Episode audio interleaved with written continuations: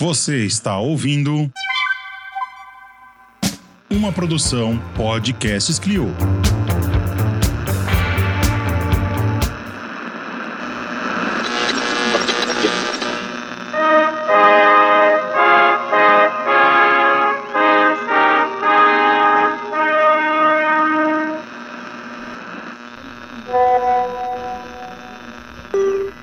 Não, nossos problemas não começaram no 7 a 1 Nossos problemas começaram quando o Chorão morreu. Aí começou, porque era o Chorão que dava a liga de todas as tribos no Brasil. Os skatistas, os conservadores, os comunistas, os maconheiros, todo mundo. Todo mundo estava conectado com o Chorão. Quando o Chorão morreu, o, o universo, ele foi ficando assim, sabe? Ele começou a ficar instável. Porque a intersecção era o tique-pot que prey. Ele tava aqui.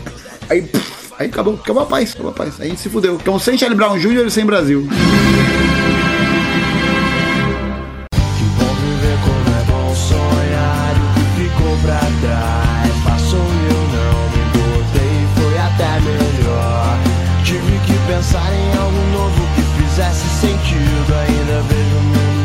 É Bom dia, boa tarde, boa noite, meu querido Covider Cliocaster miserável de plantão. Como é que vocês estão? Cadê a galera da maconha? A galera da droga Droga Ai meu Deus, aí minha voida. Tão fudidos, sem esperança. A gente é os filhos da puta do caralho, mano. A gente tá fudido! putos, com medo de que aconteça a porra de um golpe de Estado no país. É, tá foda, cada dia é mais difícil. Vai tomar no c... essa piada aqui não. Essa piada aqui não. Essa piada aqui não. Pode ir embora que essa piada aqui é muito ruim. Né, mas o Salvador, o Vingador, o grande Lula Alckmin salvará vocês. Confia, Não seja leviano. confia que, ele- que ele tá chegando. De Juliette, hein? Eu sou do Nordeste, ele é do Sul. Prefere Chuchu, eu sou mais. comer picanha. Alckmin tá chegando de Juliette pra salvar vocês, rapaziada. Não, Deus me livre. Não vai ter golpe nada, ele vai ativar o poder da Polícia do Estado e a Polícia do Estado de Juliette vai impedir o golpismo, tá certo? Bom, meus amigos de casa, esse é o show do terceiro batalhão. Olha a pedra! Bom, estamos aqui novamente para vocês trazendo o pior melhor de todas as semanas, o chorume concentrado, o pior de cada semana para discutir a conjuntura, apontar saídas, discutir as últimas notícias do Brasil e do mundo, tá certo? Estamos no Brasil! E tô aqui novamente com ele. O sumido voltou pro lugar de sempre. Luquinhas, dá um alô pra galera aí, porra. Que tesão! Caralho! Filhos da puta! Vocês são gostosos demais! Eu vocês sabendo mesmo! Boa noite, meus caros ouvintes, trabalhadores, colegas, eh, estudantes aí, pares de todas as frequências radiofônicas e todas as linhas de transmissão. Estamos aí para mais um comunista de plantão para despejar todo o ódio festivo necessário para que a gente entre nessa semana com gás, com gana, com potência, com muita força e com trabalho, que né, não, infelizmente a gente não tem mordomia, né? Não tem implante peniano, não tem é, churrasco pago, né? não tem não tem vida ganha, né? Não estamos aí com mais de 10 anos de reajuste de mais de 30%. Socorro, Deus! Então estamos aí na atividade. Estamos na atividade, vamos despejar muita porradaria em cima dos setores aí que oprimem a grande maioria da população. Inclusive, Exército Brasileiro me mande um implante peniano, pois eu quero ser um ator pornô freak. Quem quiser aí, eu faço um OnlyFans, põe um implante peniano do Exército e vocês vão ver o meu implante peniano em ação, tá certo? Tesão, isso não vai acabar nunca mais! Ah, tesão! Que tesão, mano!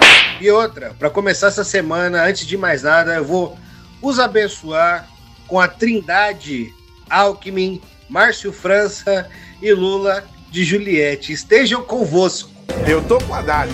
Eu tô com França e o Alckmin. Eu tô com Márcio França, com Haddad e com o presidente Lula. Nós estamos juntos.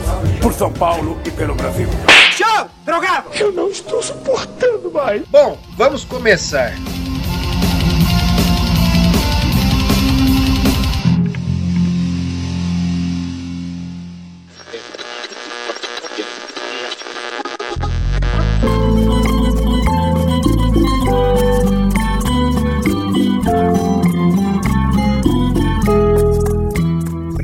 Pauta de hoje é ameaça golpista e táticas para o enfrentamento do ultraliberalismo e do partido fardado barra golpismo. Olha a merda! Bom, acho que a gente já até está saturando esse tema, mas a gente não pode passar ao largo disso, né?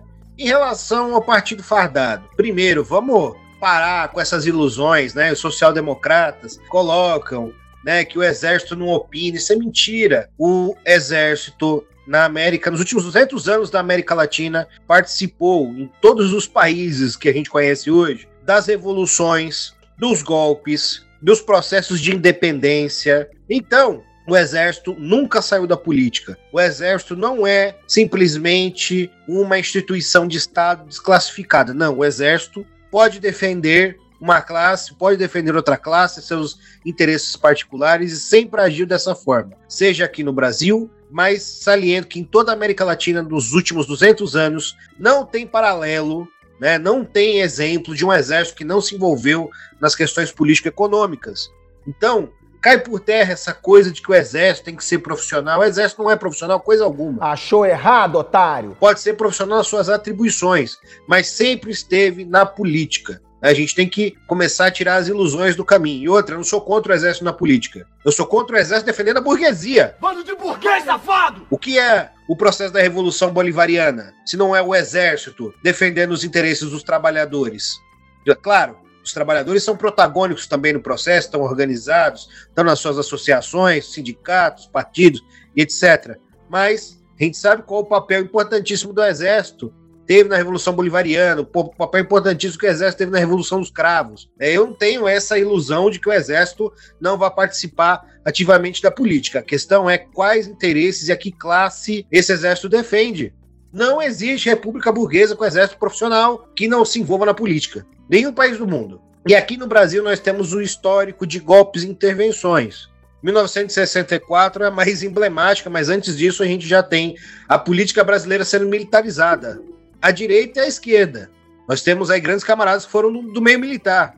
É foda, os social-democratas defendem aquilo que, que nunca aconteceu, né? É um idealismo gigantesco. O exército, né? Depois aí do, do fim da ditadura, da transição controlada da ditadura militar para uma democracia burguesa, né? Mais liberdades democráticas, mais ou menos garantidas, etc. Saíram. O único país da América Latina que ninguém foi criminalizado, então você não tem ninguém que foi culpado de fato.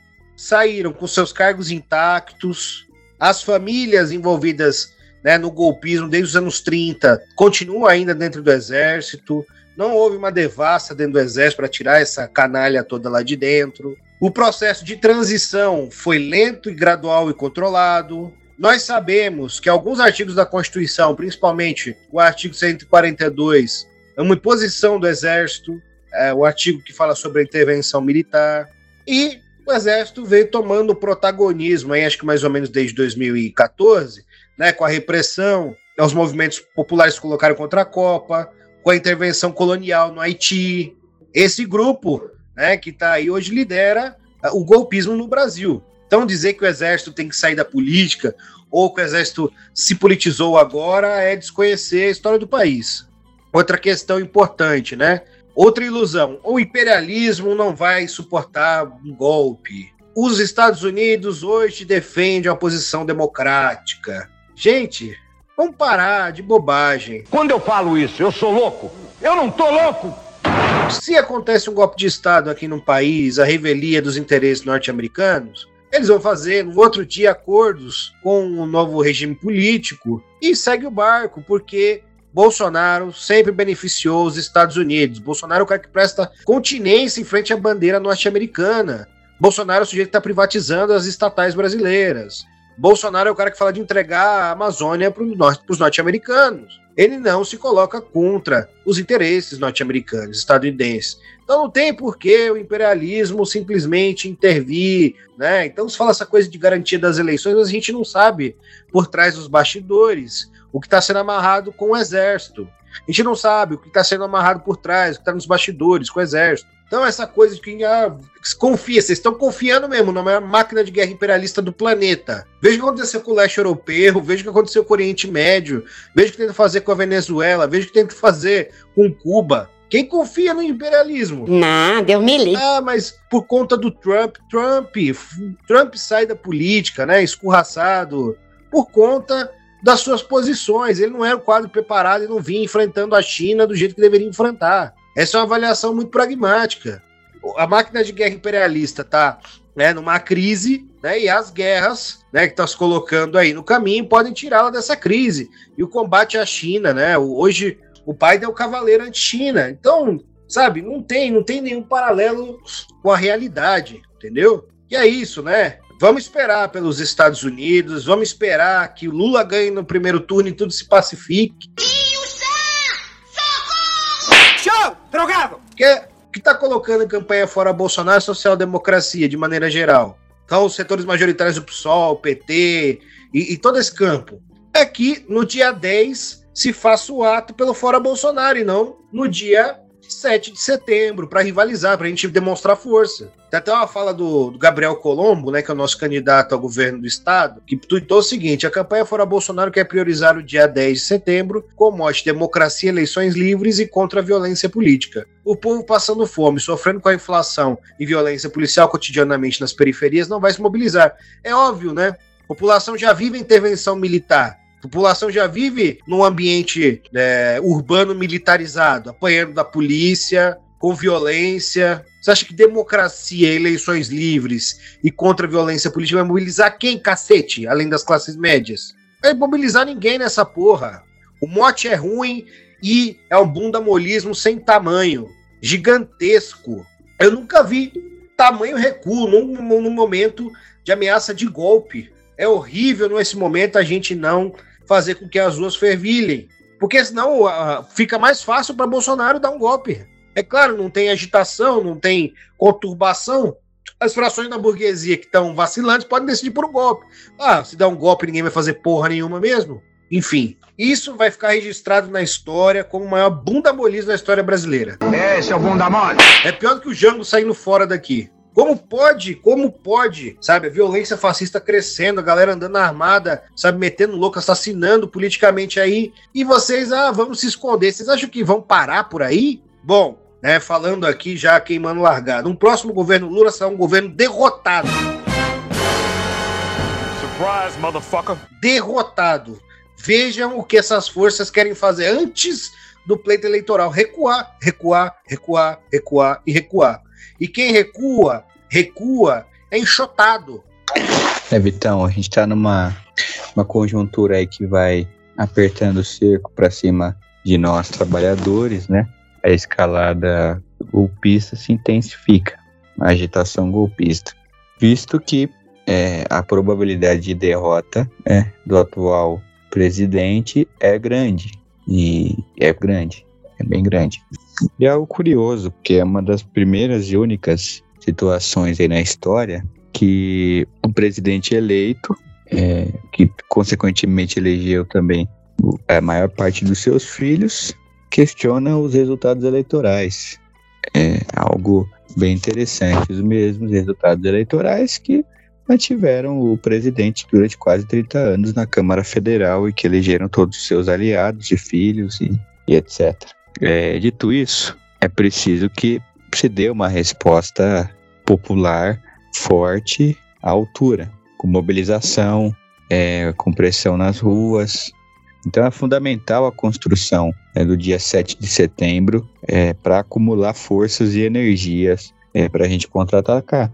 Porque só com a pressão popular a gente consegue desarticular as intenções golpistas, que não tem com uma, um completo conjunto de forças né, para se impor, mas esse quadro pode mudar, é muito dinâmico. E quando a gente vê setores liberais né, de direita, como Reinaldo Azevedo e Edson Fachin, comentando sobre a importância de ir para as ruas, é porque realmente a questão está muito séria. Fudeu de vez! Porque realmente a questão está muito séria. A gente teve também aí uma manifestação conjunta dos procuradores é, eleitorais dos estados, todos os procuradores eleitorais dos estados assinaram um pedido de ação em conjunto contra o Bolsonaro é, pelas fake news disseminadas contra a urna eletrônica. É, então é algo realmente muito sério e que é uma tentativa de desespero por ver que o cerco está se fechando e que a chance de derrota é grande. Então, para mobilizar a sua parte mais radicalizada é, da base social bolsonarista, também se apela para esse tipo de agitação, né?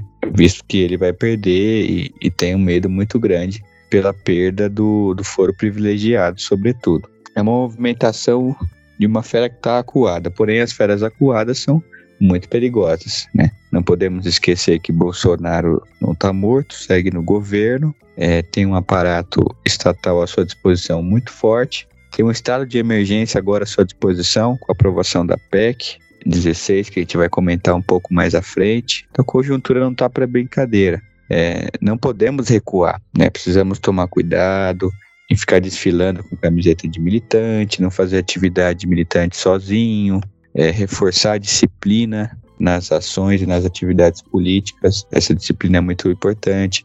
Tomar cuidado com a exposição desnecessária nas redes sociais. Mas é preciso resistir, porque quanto mais a gente recua, mais esse tipo de agitação golpista avança. Então é hora da gente conversar né, com os nossos colegas de trabalho, nossos vizinhos, nossos colegas de estudo e procurar colocar o máximo possível de pessoas nas ruas né, para enfrentar essa barbárie que é um golpe que busca se impor sobre os trabalhadores, para que a gente tenha a cesta básica com preço nas alturas, gasolina com preço nas alturas e não tenha nenhuma possibilidade de reclamação.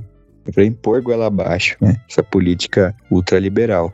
Então, realmente é um grande equívoco demonstrar medo e fraqueza nesse cenário, porque demonstrar medo e fraqueza dá margem para o avanço do inimigo. Então, estaremos no dia 7, Vamos construir aí o, um grito dos excluídos, né? Com as outras forças populares que estão com essa mesma perspectiva. E vamos seguir sistematicamente denunciando essa agitação golpista e defendendo as liberdades democráticas para classe trabalhadora. Que realmente é um cenário muito sério, muito delicado. Existe uma fissura no bloco burguês é, com relação ao Bolsonaro, mas essa fissura pode mudar. A conjuntura é muito dinâmica, a gente tem que ficar muito atento e fazer esse trabalho de enfrentamento sistemático, porque senão nós caímos na boca do lobo, né? E é algo que a gente não pode se dar ao luxo. Não, e o mote que estão querendo usar, né, de mobilização, o slogan é muito ruim. A posição recuada. A gente tem que deixar claro para os trabalhadores, de maneira geral, que um golpe de Estado não significa somente menos democracia em abstrato para a maior parte das pessoas não quer dizer nada.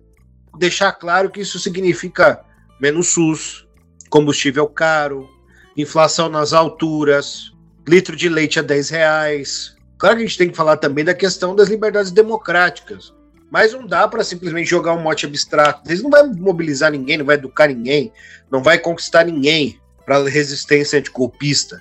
E é isso, né? A gente está aqui aguardando. A gente, o caralho, né? Campo Democrático Popular tá aí aguardando, jogando todas as fichas nas eleições e não estão recuando, né? Bolsonaro, o partido fardado, as frações da burguesia que estão com ele, os cães fascistas estão soltos na rua, não estão recuando.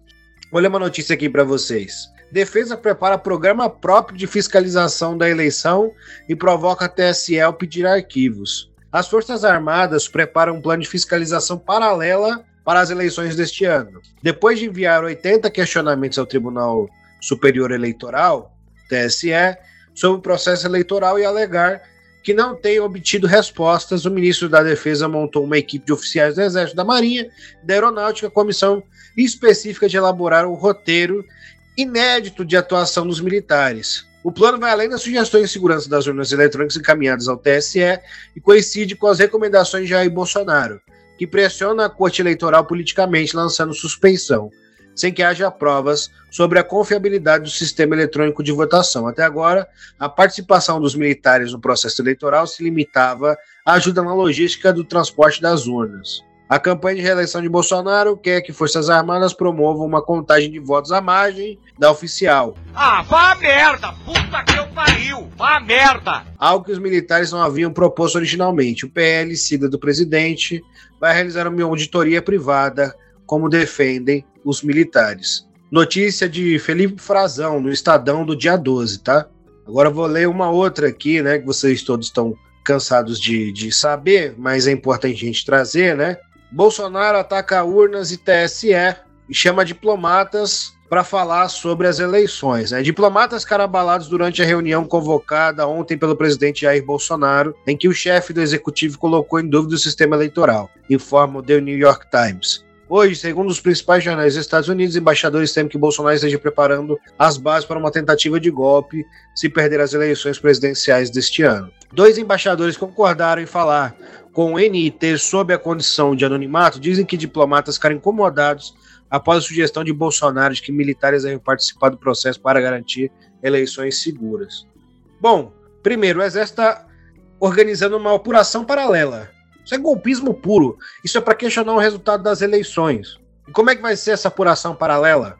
O ministro da Defesa chegou a sugerir que se use cédulas para fazer a contagem das cédulas e fazer a contagem dos votos eletrônicos. Veja, isso é para gerar o caos nas eleições. Para suspender mesmo o resultado. E essa fala do Bolsonaro para os embaixadores é uma agitação fascista. Ele sabe que isso não vai ter um efeito sobre os embaixadores, mas o que ele coloca quando ele chama os embaixadores para falar sobre isso é justamente dobrar a aposta para cima do STF, do STE, enfim, colocar que ele está disposto para é, não ser preso, que provavelmente vai acontecer isso depois, né? Que ele sair da, da, da presidência, porque vão abandoná-lo, o partido fardado não vai ficar segurando a mão desse otário, ele vai se fuder, ele, a família dele, é, vai virar bucha de canhão. Então ele tá morrendo de medo, ele vai fazer o que for necessário, tá desesperado. O bicho acuado é mais violento. Então ele vai jogar todas as fichas e cartadas que ele tem. E depois a gente vai falar da PEC 16 para vocês verem o tamanho do absurdo de que vai se fazer de tudo para ganhar esse pleito. Sendo legal, ilegal, não interessa. E a gente não pode recuar nesse momento, porra. O ultraliberalismo, o neofascismo, o imperialismo no Brasil não vão recuar se a gente ficar quieto. Eles vão avançar com mais velocidade. E aqui eu vou trazer parte de um texto né, do camarada Edmilson Costa, que é secretário-geral do PCB, que foi publicado no Poder Popular no dia 20 de julho de 2022, né, que chama Deter a ameaça golpista com a luta popular nas ruas, que é um artigo de opinião. Vou ler a segunda parte, quando ele já passa da análise de conjuntura, que é que fazer? Diante de uma conjuntura dessa ordem, qual é o papel das forças populares? Há tempos, o Partido Comunista Brasileiro vem afirmando que a melhor tática para deter a barbárie bolsonarista é combinar dialeticamente a luta eleitoral com a luta de massa nas ruas. Temos absoluta convicção de que só com o povo nas ruas seremos capazes não apenas de evitar o pacto das elites, mas principalmente evitar qualquer aventura golpista. Não se combate fascismo apenas com boas intenções, manifestos bem intencionados, declarações nas redes sociais. Fascismo e a aventura golpista que Bolsonaro tenta promover serão derrotados com demonstração de força popular, com combate sem trégua às suas iniciativas. Grande parte das forças políticas no Brasil, especialmente aquelas envolvidas no processo de conciliação de classe, estão ingenuamente acreditando que tudo se resolverá com eleições. Por isso mesmo, abandonaram qualquer perspectiva de mobilização popular contra as ameaças fascistas, as aventuras golpistas e contra a dramática situação social do país. Esqueceram-se das recentes lições do passado, apassivaram e desmobilizaram a classe trabalhadora e, quando as forças reacionárias deram golpe de 2016, não encontraram nenhuma resistência popular esse erro não pode ser repetido novamente. É verdade que Bolsonaro, com suas fanfarronices, está atrapalhando os negócios de vários setores da burguesia, mas não podemos cair na ilusão de que, com a perda de apoio desses setores, está evitada a possibilidade de uma aventura golpista. Também é verdade que a realização de um golpe para ser vitorioso é fundamental que tenha apoio social, político e econômico das classes dominantes. Entretanto, não podemos esquecer que foram exatamente essas classes dominantes que patrocinaram o golpe de 2016. E todos sabemos que a burguesia não tem escrúpulos e pode mudar de posição de acordo com seus interesses objetivos. É isso. Não dá né, para confiar que a burguesia brasileira não está com Bolsonaro, que o imperialismo não está com Bolsonaro, que Lula vai ganhar as eleições com Alckmin vice e vai fazer milagre nesse país e que vão se aferrecer os ânimos nesse momento de crise internacional do capitalismo, com a possibilidade de um escalado de um conflito é, regional na Europa, e o pessoal tá aqui achando que, que a coisa tá, tá boa, né? Vou continuar aqui lendo o texto. Ó. Mesmo sem apoio geral, não pode ser afastada a possibilidade de uma aventura, ainda que essa não tenha a possibilidade de sustentar. Uma aventura desse tipo, mesmo que seja derrotada posteriormente, causará um enorme estrago entre as forças populares, que é o alvo central dos golpistas. Da mesma forma, não adianta justificar a paralisia afirmando que um golpe no Brasil não terá apoio do imperialismo. Só os ingênuos acreditam que o imperialismo tem princípios. Se Bolsonaro for último na conjuntura internacional e que o imperialismo está passando por momentos de instabilidade, não vacilará nem um pouco em apoiá-lo. Já apanharam Franco, Salazar e as ditaduras mais assassinas da América Latina. Não esqueçam isso. Só podemos confiar em nossas próprias forças. Portanto, só a mobilização e a luta nas ruas serão capazes de barrar as aventuras golpistas e abrir espaço para construir um novo rumo para o país. Existe base e objetivo para colocar as massas em movimento. Problemas é que não faltam: carestia, desemprego, fome, e ameaça de golpe são temas que têm todas as condições de mobilizar para a luta. Não existe nenhuma contradição entre realizar a disputa eleitoral e chamar a população para se manifestar contra esse governo genocida. Pelo contrário, a luta nas ruas fortalecerá a batalha pelas liberdades democráticas, evitará as aventuras golpistas e colocará no seu devido lugar as forças fascistas. Vale lembrar que a grande maioria da população brasileira está contra esse governo que vem infernizando a vida da população. Bolsonaro conta apenas com uma pequena parcela da população, além de suas milícias fascistas. Não podemos continuar nessa situação em que uma minoria ativa e agressiva fica chantageando permanentemente a maioria porque suas lideranças resolveram ingenuamente colocar a cabeça na areia, se fingir de mortas como se nada estivesse acontecendo, como se o perigo não estivesse à porta de todos. Está na hora de fazer valer o direito e as forças das maiorias. Como diz o poeta, as ruas são do povo, como o céu é do condor. Bom, acho que é isso. Resumiu o que a gente queria colocar aqui. Bom, Luquinhas, quer comentar? É, Vitão, é preciso ficar com um olho no peixe e o outro no gato, porque como você bem colocou, o imperialismo não tem nada de confiável. Até porque publicamente o Kennedy, o Lyndon Johnson, falava muito bem do João Goulart. A gente viu o que aconteceu. Urgiavam, tal, tal. Depois a gente viu o, o resultado. O imperialismo não vale uma grama de confiança, né? Embora a gente saiba que a imagem de Bolsonaro é muito desgastada internacionalmente, os interesses americanos aqui são muito grandes. E existe é, um movimento né, desse governo atual de forçar mais a balança comercial para o lado americano, diminuindo as importações de produtos chineses, mesmo sob a administração dos democratas. A contradição entre Bolsonaro e os democratas e Biden é uma contradição superficial, não é uma contradição que tem uma profundidade política muito grande. Tanto é que o programa ultraliberal do Bolsonaro não é criticado pelo Biden e pelos democratas. O que é criticado são os arrobos golpistas e a política ambiental a questão do negacionismo e tal, mas se você for na raiz da questão, que é o programa neoliberal, isso não é criticado. Né? A entrega de um terço das estatais, né? desde que Bolsonaro assumiu, privatizou mais de 70 empresas estatais, que já, já, já foram extremamente reduzidas no governo Temer. A perda de um terço das estatais já entregues pelo governo Temer. É, então, é, uma, isso me remete a contribuição de um velho comunista português chamado Álvaro Cunhal, que no seu processo de enfrentamento à ditadura salazarista, nos pronunciamentos e nos textos, sempre colocava a importância de combinar o combate ao fascismo com o combate aos grandes monopólios. Então não adianta a gente combater os rompantes, as aventuras, as intenções golpistas sem ter uma profunda vinculação ao combate do programa econômico do Bolsonaro, porque combater o seu programa econômico, combater essa política de privatizações, essa política de enxugamento dos serviços públicos, essa política é, de fiscalismo, né, de dolarização da economia, sem combater esses alicerces, nós não combatemos as condições para que o novo Bolsonaro surja. E a gente também, ao mesmo tempo, não consegue conquistar corações e mentes da grande maioria da população. Porque o Bolsonaro é um governo caro para os trabalhadores, né? pesa no bolso, é realmente bolso caro. E para que essa política continue sendo implementada, é necessário ter um fortalecimento da repressão para minar as condições de resistência. Porque Bolsonaro e a grande burguesia sabem que esse projeto neoliberal é um projeto de destruição em massa, de jogar milhões e milhões na miséria cada vez mais.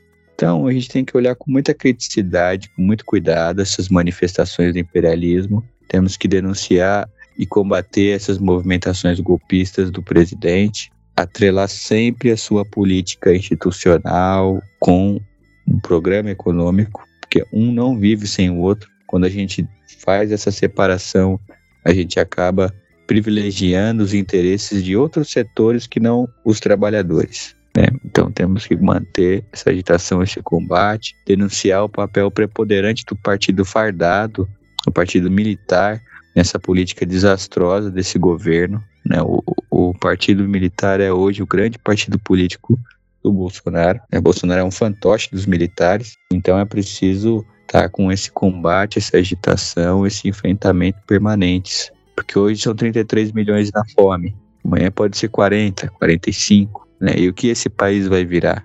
Então é preciso combater e lutar de maneira sistemática, sem esquecer os responsáveis, sem acordão nacional.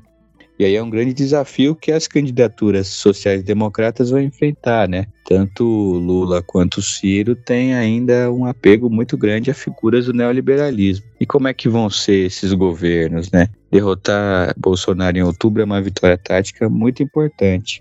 Mas como é que vai ser o amanhã? Como é que, vai ser as, como é que serão as condições econômicas da grande maioria da população? Como intervir na economia para tentar amenizar esse quadro de barbárie sem tocar nos interesses dos grandes monopólios. Alguns questionamentos. Por isso que a discussão programática de projeto de país, junto com a mobilização de rua, são duas tarefas irrenunciáveis, né? Para os comunistas e para todas as pessoas é, interessadas aí realmente em mudar os rumos do nosso país, né?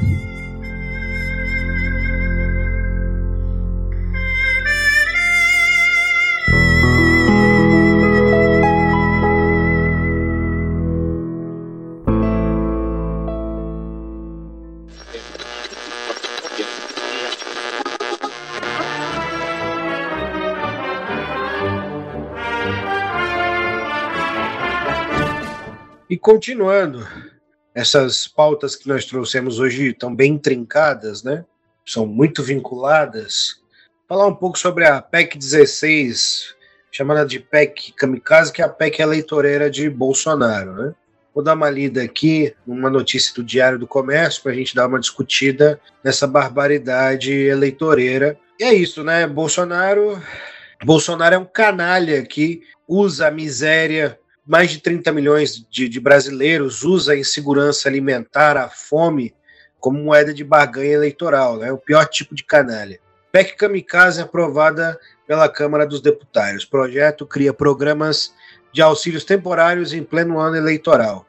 Brasília. A Câmara dos Deputados aprovou ontem, em segundo turno de votação, a PEC dos benefícios, ou PEC Kamikaze, PEC da reeleição para os críticos que amplia e cria novos programas de auxílio em menos de três meses das eleições de outubro. A proposta de emenda à Constituição foi aprovada nessa segunda rodada com 469 votos a favor e 17 votos contra e duas abstenções. A PEC agora poderá ser promulgada, o que deve ocorrer ainda nessa semana em sessão do Congresso Nacional. A proposta já havia sido aprovada pelo Senado. Qual o impacto fiscal estimado em 41,25 bilhões? A PEC dos benefícios amplia o auxílio emergencial, que passa a 600 reais e dobra o valor ofertado pelo auxílio gás. Também cria, a partir da instituição do estado de emergência, um auxílio de mil reais mensais destinado a transportadores autônomos de carga, apelidado de voucher caminhoneiro, e também benefício mensal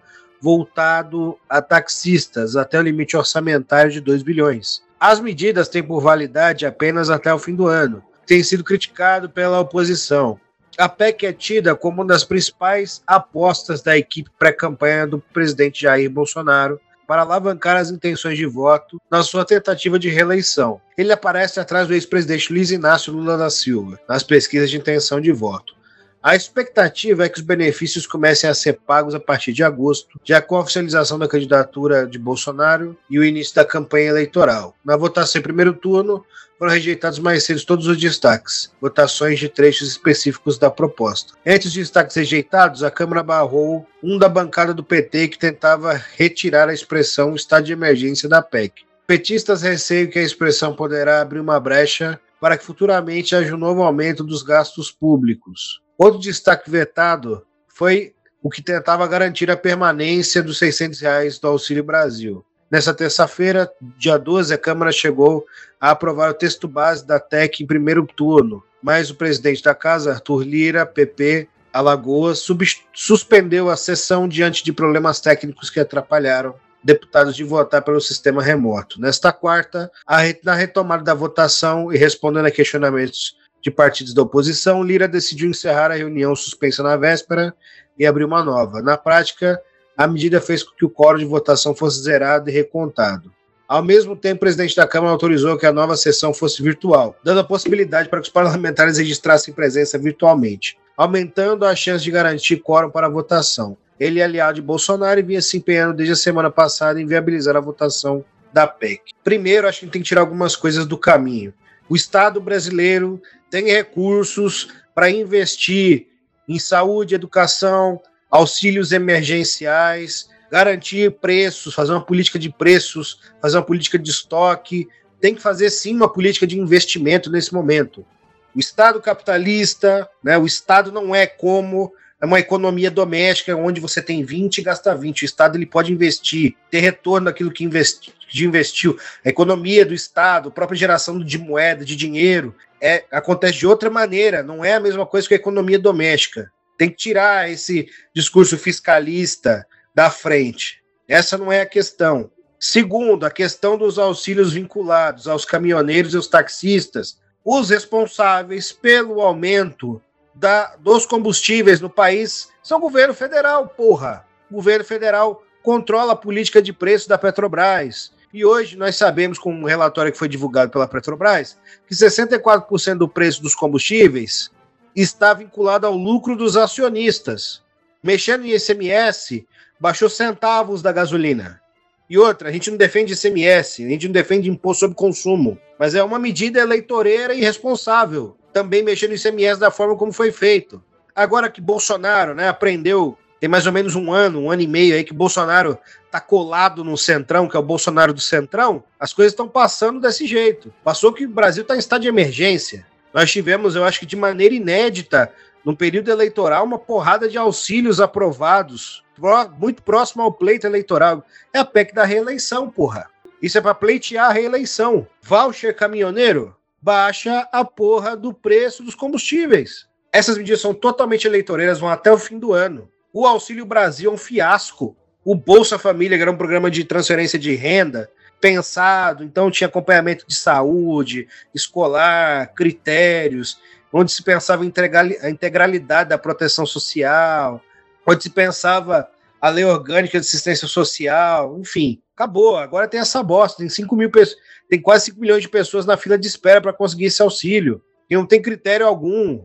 E a gente não é contra que se distribua a renda. Na verdade, todo mundo tinha que pegar alguma, alguma renda do, do programa de transferência do governo principalmente num momento como esse. Mas tudo está sendo feito da pior forma possível, justamente porque Bolsonaro está baganhando com a fome, com a miséria, está baganhando com a caristia, está baganhando com o arroz salarial para se reeleger. E essa baixíssima oposição me espanta. Essas são pautas que a gente vem pleiteando há muito tempo e principalmente no início da pandemia, só teve auxílio emergencial de 600 reais, com teto de 1.200, porque a gente estava lá. A gente, eu digo, o campo mais amplo da esquerda, reivindicando. Só aqui para vocês verem como esse filho da puta quer que os trabalhadores brasileiros se foda. Bolsonaro disse que novo corte no orçamento pode chegar a 8 bilhões. Na quarta, o ministro da Economia disse que o bloqueio seria de 5 bilhões, medida que adequa despesas ao teto de gastos. É do dia 22 de julho de 2022, a notícia do Poder 360. O presidente Jair Bolsonaro do PL disse nesta sexta-feira, 22 de julho, que o corte extra no orçamento para adequar as despesas ao teto de gastos pode chegar a 8 bilhões. A gente não quer cortar nada. Se eu não cortar, entro na lei de responsabilidade fiscal. Agora, é duro trabalhar com orçamento engessado. Temo que esse corte extra chegue a 8 bilhões, disse Bolsonaro. Disse ainda que não havia uma solução fácil, já que todas as áreas é, se incomodavam com a redução no orçamento. O valor do bloqueio deve ser definido na sexta-feira pela equipe econômica, mas o valor informado pelo, pelo presidente difere do foi anunciado pelo Ministério da Economia na quarta-feira, dia 20. A pasta havia estimado 5 bilhões para o orçamento de 2022 para cumprir o teto de gasto, fixando a pasta havia estimado um bloqueio de 5 bilhões no orçamento de 2022 para, cobrir para cumprir o teto de gastos, fixado em 1,681 trilhão em 2022. O anúncio será feito no relatório bimestral de receitas e despesas. A declaração de Bolsonaro foi dada a jornalistas durante a visita do presidente ao posto da Torre, o posto de gasolina que deu nome à Operação Lava Jato em Brasília. O chefe do executivo verificava a queda no preço de combustíveis, acompanhado do ministro de Minas e Energia, Adolfo Saldicha, sei lá como é que se pronuncia essa porra. E da Justiça, Anderson Torres, do Gabinete de Segurança Institucional, Augusto Heleno. Enfim, vejam, então a gente tem bilhões aí circulando pelo orçamento secreto, uma, que é uma grande compra e venda de votos legalizada, então você tem aí o orçamento secreto comendo solto. Você tem agora essa PEC eleitoreira liberando esses auxílios dessa maneira, o governo gerando problemas, colocamos, se colocando enquanto salvador dos caminhoneiros, salvador é, dos taxistas. Nossa, vai baixar o preço do combustível, vai dar auxílio para os combustíveis, sendo que o governo é o principal causador dessa política econômica. O, o governo é o principal causador do aumento da inflação, é uma PEC abominável. Aí você tem esse corte gigantesco no orçamento, justamente onde você vai cortar da saúde, da educação, do investimento no próximo ano. Tá querendo que você se foda. É medida eleitoreira mesmo, fica claro o caráter eleitoreiro, fica claro o caráter eleitoreiro dessa medida. É uma medida que escancara é, o cinismo e a demagogia do governo federal porque é um tapa-buraco de problemas que a própria política do governo federal causam. O maior deles é a política de preço de paridade internacional, que submete a Petrobras às variações do dólar e larga a produção, o refino de petróleo, é, larga ao léu. E veja, a Petrobras tinha condições é, de abastecer até 80% do mercado nacional, né? E se tivesse uma política que realmente priorizasse os interesses nacionais, interesses internos, é, com a produção da Petrobras seria possível amenizar muito o preço do combustível. Sem essa política do PPI, a gasolina custaria em torno de R$ reais, mais ou menos, o que já é uma diminuição significativa. Sem contar né, é, um aprofundamento de uma política de estatização da Petrobras, né, de controle da distribuição e etc. E colocar as refinarias em capacidade máxima, que aí seria capaz de abaixar ainda mais o preço. A Petrobras é um colosso, é, é uma gigante que está sendo desmontada em troca de politicagem, é, em troca de interesses completamente alheios à maior parte da população, para é beneficiar os grandes empresários. É, é um completo absurdo. Primeiro que já é um absurdo a Petrobras ser uma empresa de capital aberto, a importância que ela tem. Segundo que é um absurdo manter essa política de paridade internacional, porque ela coloca a Petrobras de joelhos perante as flutuações do mercado internacional. E a gente sabe que em momentos de crise, boa parte dos países mais desenvolvidos aplicam leis de protecionismo e que se danem os outros, até para conseguir manter o seu abastecimento interno.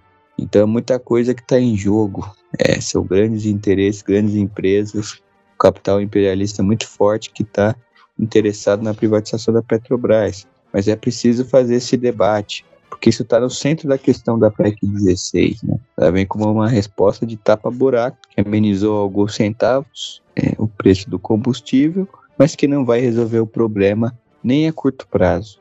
Além do que ser uma tentativa de é, compra eleitoral, né? legalizada, porque se aprovar uma PEC dessa, faltando alguns meses para as eleições, não é por acaso.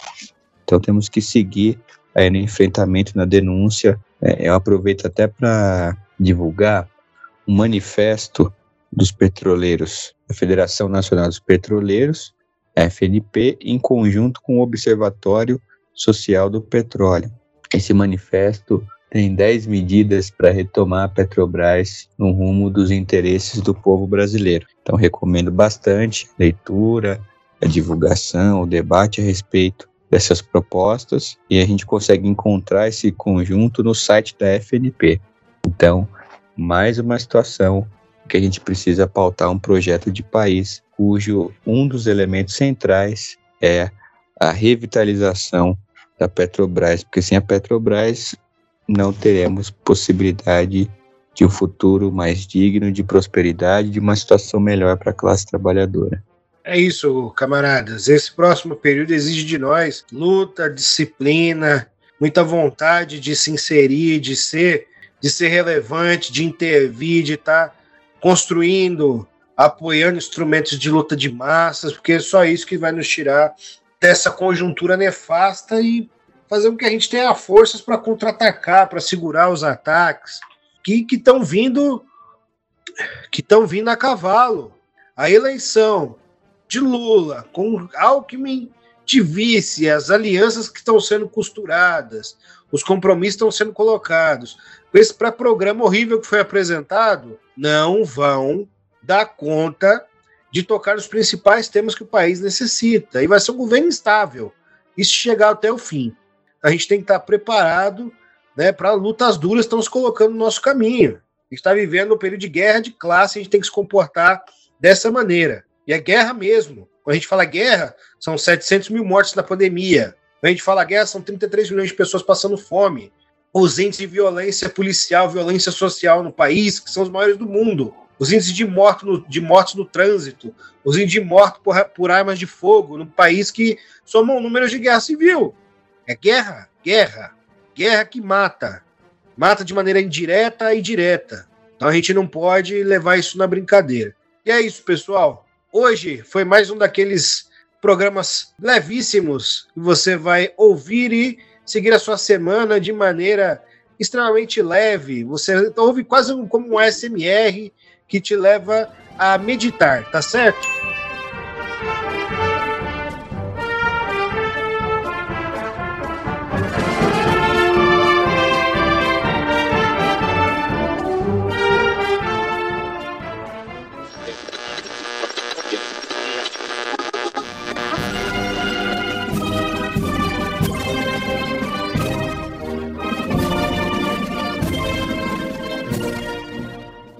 Bom, se você gostou desse belíssimo programa, o que, que você vai fazer? Primeiro, você vai lá no seu agregador de podcast. Se tiver como fazer uma avaliação, você avalia positivamente, recomenda para o seu crush, para sua crush, e faz com que a nossa palavra seja espalhada, meu irmão, minha irmã. Você vai lá no nosso Catarse, nos financia, escolhe uma faixa de financiamento, faz uma doação lá no PicPay, faz uma doação no nosso Pix, manda o dinheiro, né, porra, do auxílio emergencial, do auxílio Brasil, qualquer coisa que você tiver aí na sua casa, manda meia cesta básica para nós, tá certo? Compra uma camiseta lá no Loja Vandal e, principalmente, compartilhe nosso conteúdo aí, se você gostou, compartilhe com teu camarada, com teu companheiro de luta, nas suas redes sociais, tá certo? E também ouça os podcasts da Rede Clio, História e Literatura, né? Podcast Clio, então você tem o Comunista de Plantão, que é esse belíssimo podcast que você está ouvindo. Você tem o Medievalista, vai discutir medievo, não só medievo, né? Vai discutir medievo, cultura, religião, é, política, fazem entrevistas maravilhosas, é um podcast super avali, bem avaliado, então sempre fica entre a lista entre os, mais, os maiores 50 podcasts de história do país, principalmente lá no Spotify, então ouçam. Ficha da Luta, né, que é um podcast da Vanessa Espinosa, que ela vai discutir os clássicos né, da luta feminista, vai trazer um fechamento crítico para que você comece a ler o texto. Né? Você tem Leitura Relâmpago, que é sobre literatura, onde ela traz impressões muito particulares, né? faz uma análise é, dos livros para que você leia, traz recomendações. Tem aí também o Mambembe, que é sobre teatro, cultura popular. Então tem o ClioCast, né, que é o nosso carro-chefe, nosso primeiro podcast, que vão discutir diversos temas da história. Temos também o nosso Museando, que é o nosso podcast de museologia e cultura. Então tem muita coisa aí. Eu tô, espero que não tenha esquecido nenhum, que tem muito podcast. Todo dia cai um podcast do caminhão. Tá certo? No mais, é isso, meus camaradinhas. Força e boa semana para todo mundo. Luquinhas, dá um recado final aí pros meninos. Agradeço demais o acompanhamento nessa viagem, nessa grande aventura aí que é o comunista de plantão.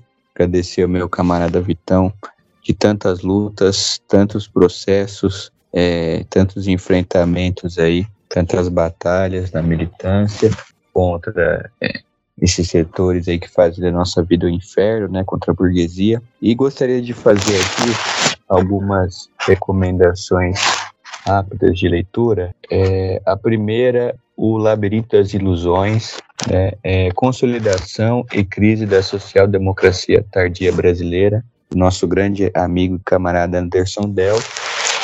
É uma leitura muito importante para a gente compreender esse processo é, de constituição e de reformismo do PT. E gostaria também de recomendar um, duas obras aqui, né? Uma primeira do Prestes, Lutas e Autocríticas, escrito aí pelo Denis de Moraes, que é um conjunto de entrevistas muito interessante dos anos 80, e queria recomendar também um clássico do movimento comunista português, que é o Álvaro Cunhal, o livro, né, Revolução Portuguesa, o passado e o futuro.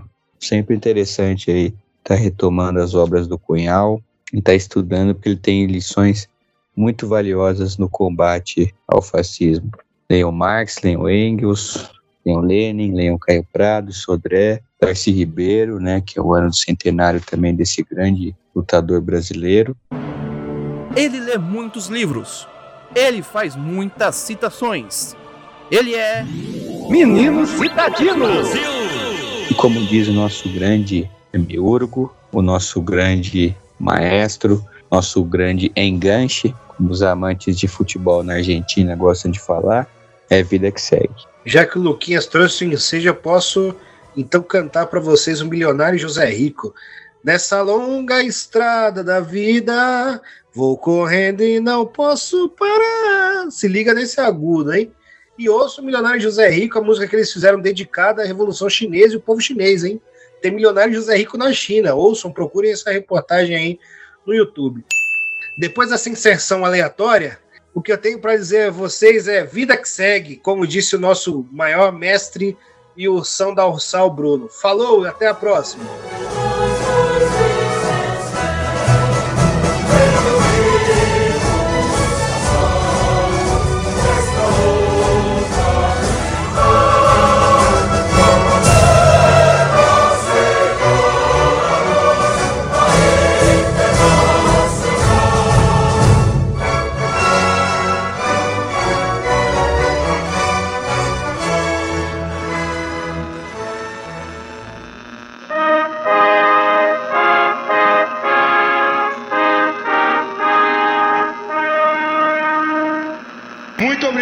Com Deus, valeu. Santos!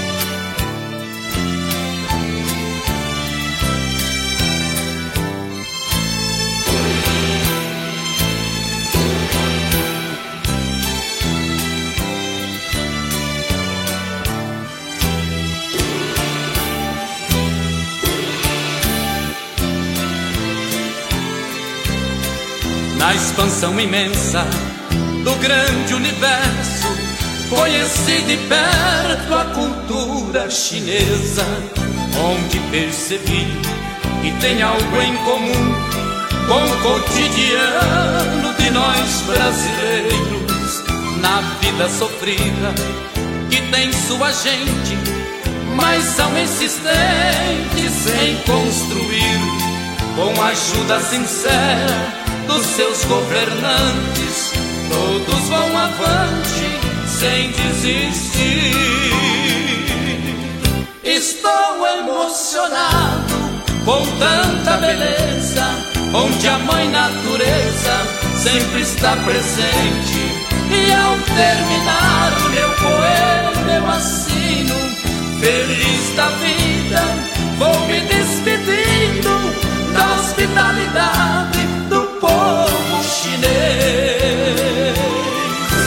Agradeço a quem pôde levar meu canto à distância para alguém ouvir, mostrando a força de um Brasil criança e de passo a passo ele não se cansa de enviar